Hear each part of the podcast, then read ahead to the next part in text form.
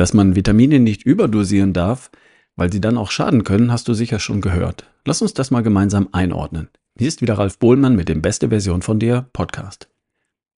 Ein Freund hat mir neulich einen Link zu einem Internetartikel geschickt. Der Link verweist auf www.apotheke-adhoc.de. Also irgendwas mit Apotheke. Also seriös, oder? Schauen wir mal. Überschrift. Vitamin D. Erneute Meldungen zur Überdosierung. Subtitel. Vitamin D kann in einer Überdosierung. Punkt, Punkt, Punkt. Mehr steht da erstmal nicht. Wer liest den ganzen Artikel? Nicht viele. Man überfliegt so die Überschriften und wenn es mich wirklich interessiert und ich zufällig Zeit habe, dann lese ich den ganzen Artikel. Vielleicht. Was bleibt bei all denjenigen, die nur die Überschrift lesen? Erneute, also zum wiederholten Male, Meldungen, Mehrzahl. Kommt also offenbar häufiger vor. Überdosierung. Natürlich, gefährlich. Aha. Dass von Vitamin D eine Gefährdung für die Volksgesundheit ausgeht, war mir bisher nicht bekannt, also habe ich den Artikel gelesen. In dem Artikel ist nicht von mehreren Meldungen die Rede, sondern von einer. Der Arzneimittelkommission der deutschen Ärzteschaft wurde der Fall gemeldet. Einer. Und zwar der folgende. Ein 65-jähriger Patient, erkrankt an multipler Sklerose und zusätzlich an arterieller Hypertonie und deswegen in Behandlung, hat über einen Zeitraum von sechs Monaten täglich 60.000 EU Vitamin D eingenommen und dann ein Nierenversagen erlitten. Man nimmt an, dass das Vitamin D die Ursache für das Nieren Nierenversagen war. Nachdem man das Vitamin D abgesetzt hat, erholte sich der Patient wieder. Das ist im Grunde die Geschichte. Da hat jemand die sinnvolle Dosis für eine Nahrungsergänzung, Vitamin D, um das 10 bis 20-fache überschritten. Und zwar nicht nur einen oder zwei Tage lang, sondern 180 Tage lang. Jeden Tag ein halbes Jahr lang. Dass so etwas bei einem 65-jährigen Mann mit multipler Sklerose und Hypertonie zu einem Nierenversagen führen kann, das glaube ich sofort. Das ist so weit weg von jedem sinnvollen Gebrauch eines Nahrungsergänzungsmittels, dass es schon wehtut. 60.000 EU täglich ein halbes Jahr lang. Der Mann hat das überlebt. Vergleichen wir das mal mit Wasser. Was ist die sinnvolle Menge Wasser, die ein erwachsener Mann am Tag trinken sollte? Drei Liter unter normalen Bedingungen? Stell dir mal vor, jemand liest, Wasser ist gesund und beschließt einfach die zehnfache Menge davon zu trinken. 30 Liter am Tag. Wer das täte, würde massive Elektrolyte verlieren und vermutlich innerhalb von ein, zwei Tagen an Nierenversagen versterben. Nicht so aber der Patient, der Vitamin D in ähnlich unverhältnismäßiger Dosierung zu sich genommen hat. Der hat das 180 Tage lang getan und überlebt. Jetzt kann man einwenden, Wasser kann ich doch gar nicht 30 Liter am Tag trinken, das kriege ich doch gar nicht in mich rein. Was ist zum Beispiel mit Salz? Eine Prise davon macht das Essen schmackhafter. Ein bis zwei Gramm Natriumchlorid sollten wir am Tag auch über die Nahrung zu uns nehmen. Aber zwei Esslöffel davon bringen einen Menschen um. Tatsächlich. Passiert immer mal wieder. Die Dosis macht das Gift. Das ist doch jedem klar.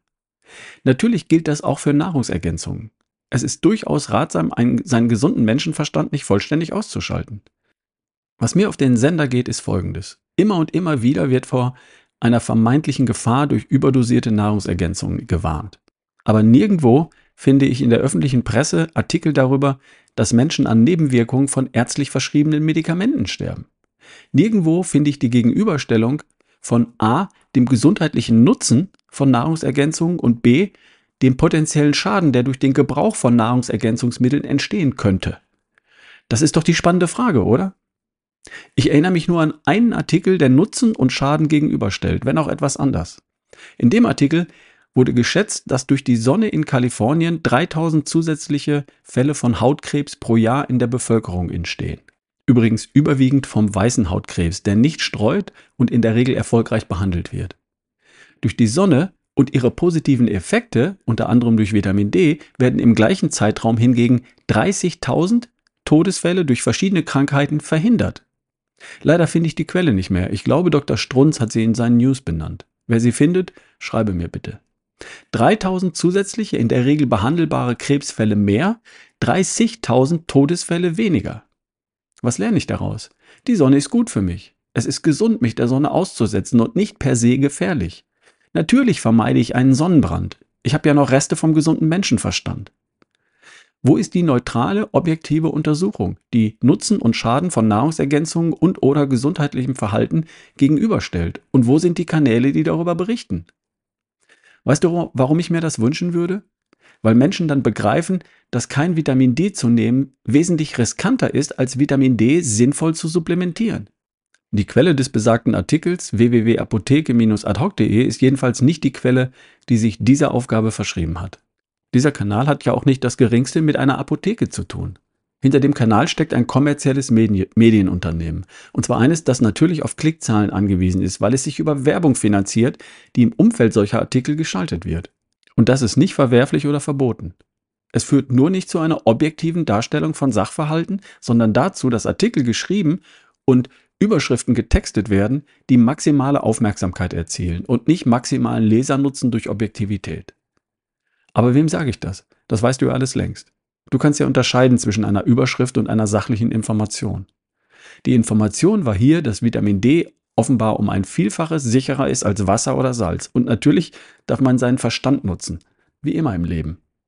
Wie viel Vitamin D du brauchst, das findest du heraus, indem du misst. Ein solcher Test kostet rund 25 Euro. Tests gibt's überall, ja, auch in der Apotheke.